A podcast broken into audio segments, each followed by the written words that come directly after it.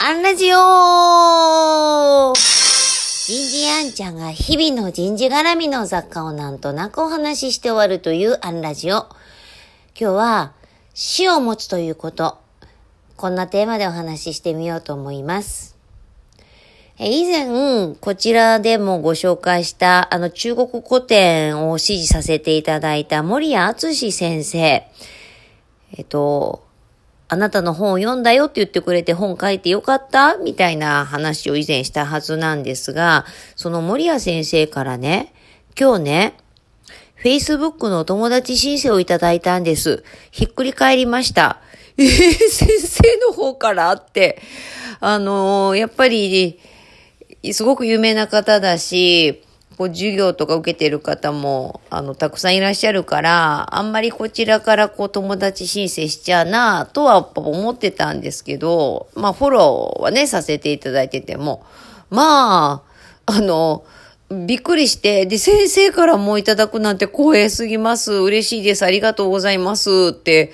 あの、メッセンジャーしたら、もう速攻ですよ。10秒後ぐらいに、いや、こちらこそ、あの、人事のこととかいろいろ教えてねて、もう、へーっていう、本当ね、あの、謙虚っていう、こう、文字をね、人間にするとこういうことだなっていう先生。で、あの、先生との逸話は、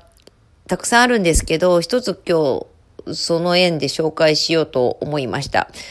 あの、授業終わってね、いろいろ、フィードバックをいただいたそのフィードバックで私が一番大事にしてるフィードバックです。えっ、ー、と、松下さん、あ、松下さんって言っちゃった。まあ、先生、あんちゃんとは呼ばないので、えー、もし僕があなたに、えっ、ー、と、一つだけ、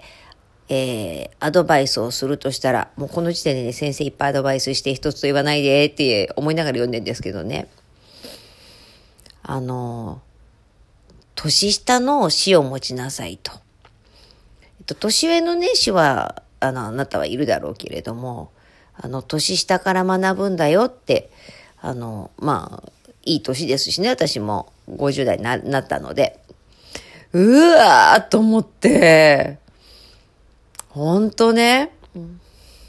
ほんとそうだと思ったので、まあ、前々から、こう、ずっとこう若い方からも学ばなきゃと思ってたんですけど、死とするっていうこう発想が抜け落ちてたなと思ったので、えっ、ー、と、20代の方でお一人、30代の方でお一人、えっ、ー、と、本人には伝えてませんけど、言ったかな？えっ、ー、と、この人を、えー、死としようっていう方、20代は K さん、30代は K さん、両方 K さんだな。を、こう、あんちゃん勝手にベンチマークして、実はめっちゃ観察ウォッチングして、えー、学べるところを学ばせていただいている方がいます。ああ、でも今これ喋ってて気づいた。なんかそれも、なんかだな。うん。あの、ご本人に、あの、弟子ですって伝えようと思います。皆さんは、年下の師匠、設定されてます？今日はここまで。次回もお楽しみに。森谷先生ありがとう。